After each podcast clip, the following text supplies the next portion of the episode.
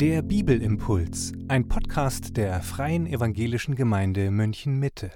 Herzlich willkommen zu diesem Bibelimpuls mit Matthias Lohmann. Ich freue mich, dass du wieder dabei bist, wenn wir fortfahren in unserem Studium des Philipperbriefs. Wir kommen heute zu Philippa 4, zu den Versen 10 bis 13. Und ich lese uns diesen Abschnitt nach der Luther-Übersetzung von 1984. Hier schreibt Paulus an die Philipper: Ich bin aber hoch erfreut in dem Herrn, dass ihr wieder eifrig geworden seid, für mich zu sorgen.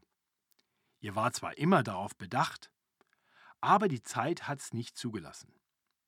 Ich sage das nicht, weil ich Mangel leide, denn ich habe gelernt, mir genügen zu lassen, wie es mir auch geht. Ich kann niedrig sein und kann hoch sein. Mir ist alles und jedes vertraut, beides. Satt sein und Hunger. Beides. Überfluss haben und Mangel leiden. Ich vermag alles durch den, der mich mächtig macht.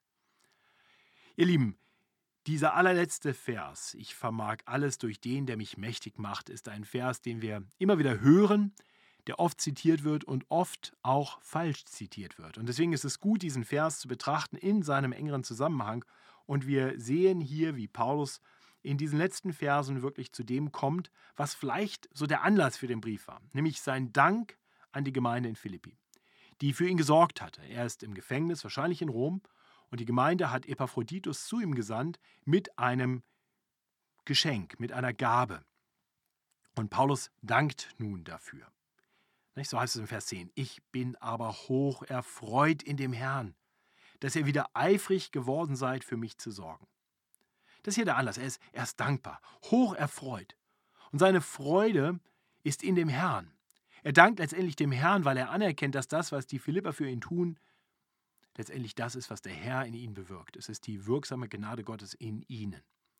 Dafür hat er schon ganz am Anfang des Briefs gedankt und hier wird er nun konkret und dankt für ihr eifrig werden. Und was er dann im Folgenden tut, sind wirklich zwei Klarstellungen, die vielleicht auf, auf diesen ersten Satz hin notwendig geworden sind.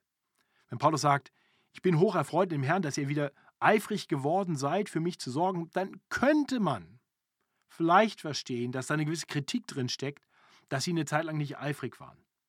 Und das stellt er zuerst richtig. Das ist der, der Fortgang von Vers 10. Ihr, ihr wart zwar immer darauf bedacht, aber die Zeit hat es nicht zugelassen. Also Paulus erkennt an, er, wollte die Philipper nicht kritisieren, sondern er wollte einfach seinem Dank Ausdruck verleihen, dass sie jetzt, nachdem sie eine Zeit lang es nicht tun konnten, wieder in der Lage waren, ihm zu helfen und es auch getan haben. Er dankt ihnen, er ist hoch erfreut in dem Herrn über das, was sie getan haben. Und die zweite Richtigstellung sind dann wirklich die Verse 11 bis 13, wo Paulus betont, dass seine Freude nicht primär im Geschenk ist, nicht in der Gabe, die sie ihm gegeben haben, nicht das für ihn sorgen. Seine Freude ist gegründet darin, dass er sieht, wie Gottes Gnade in den Philippern wirkt. Er preist Gott, weil er sieht, Gott tut ein gutes Werk in ihnen. Und das macht ihn froh. Die Gabe ist in gewisser Weise nebensächlich. Seine wirkliche Freude ist nicht in dem, was er bekommt, sondern in der Herzenshaltung derer, die ihm etwas geben, weil er darin etwas erkennt vom guten Wirken Gottes in ihnen.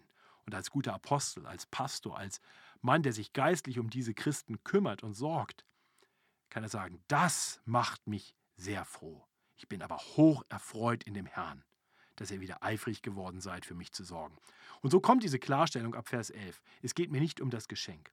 Ich sage das nicht, weil ich Mangel leide. Denn ich habe gelernt, mir genügen zu lassen, wie es mir auch geht. Ich kann niedrig sein und kann hoch sein. Mir ist alles und jedes vertraut, beides satt sein und hungern, beides Überfluss haben und Mangel leiden. Ich vermag alles durch den, der mich mächtig macht. Also was Paulus hier betont, ist, dass er nicht die Gabe braucht der Philipper, um sich zu freuen. Seine Freude ist nicht in seinen Lebensumständen. Das hat er im Brief immer wieder deutlich gemacht. Er kann sich freuen, im Gefängnis zu sitzen, weil er sieht, dass Gott sein Werk gerade auch dadurch weiter fortführt. Das war in Kapitel 1, Vers 12 und folgende der Fall. Und das sagt er eben auch hier. Ich habe gelernt, mir genügen zu lassen, wie es mir auch geht. Paulus musste das lernen. Und das ist eine Lehre, die wir auch brauchen. Wir müssen lernen, dass unsere Freude sich eben nicht mehr immer davon abhängig machen muss, wie es uns gerade geht, was unsere äußeren Umstände sind.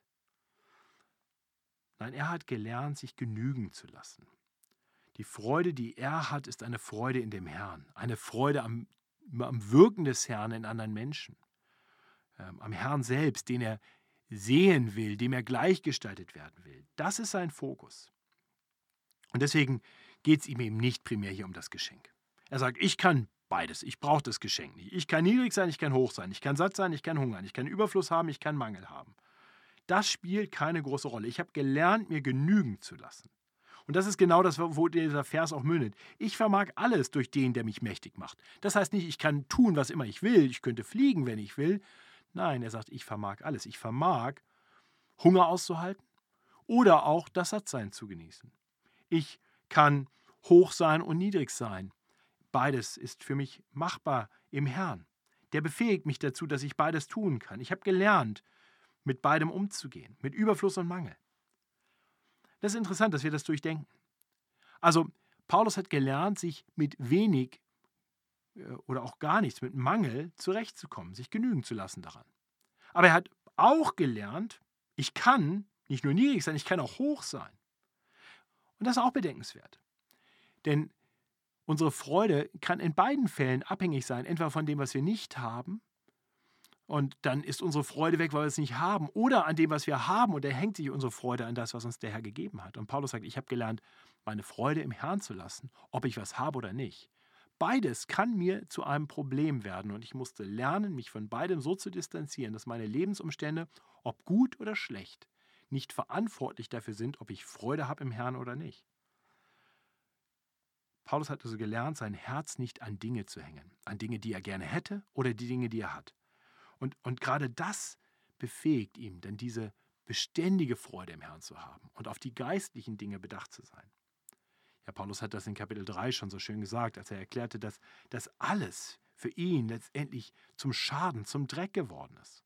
Was mir Gewinn war, das habe ich um Christi willen für Schaden erachtet. Ja, ich achte es noch alles für Schaden gegenüber der überschwänglichen Erkenntnis Christi Jesu, meines Herrn. Paulus weiß seine Freude ist im Herrn und im Tun des Herrn. Und deswegen ist er hoch erfreut in dem Herrn, dass die Philipper wieder eifrig geworden sind, für ihn zu sorgen. Es geht ihm nicht um die gute Gabe, es geht ihm um die Philipper. Und er sieht, Gott wirkt weiter. Auch da, wo er nicht bei ihnen sein kann, sie nicht anspornen kann im Glauben, da, wo er sie nicht weiter belehren kann, da sieht er doch, Gott wirkt weiter. Gottes Geist ist in ihnen aktiv und bringt Frucht der Gerechtigkeit in ihnen hervor. Dafür hat er gebetet in Versen 9 bis 11 im ersten Kapitel und das sieht und erlebt er in ihrem Tun hier. Und das ist es, worum es ihm geht. Deswegen diese beiden Einschränkungen. Er ist hoch erfreut. Er preist sein Gott für das, was die Philipper getan haben. Aber er tut das nicht, weil die Philipper irgendwie vorher was nicht getan haben. Nein, nein, sie konnten vorher nicht und jetzt konnten sie wieder und jetzt haben sie es auch getan. Und er freut sich an ihnen, nicht weil er das Geschenk brauchte, sondern weil er ihre Herzen will. Und das wünsche ich uns von Herzen, dass wir unsere Freude im Herrn finden, dass wir unsere Freude nicht in den Lebensumständen finden, sondern in dem, was der Herr in uns tut, durch uns tut, was der Herr in anderen tut, einfach im Anerkennen, der Herr ist wirksam, er ist mächtig und gut. Gott gibt mir alles, was ich brauche.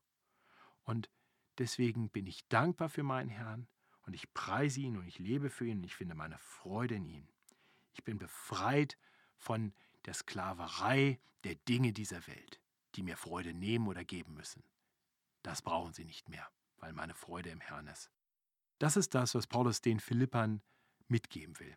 Findet eure Freude auch so wie ich, nicht in euren Lebensumständen, sondern in dem Herrn, der über allem steht. Und das wünsche ich uns von Herzen und so ende ich für heute und wünsche euch Gottes reichen Segen.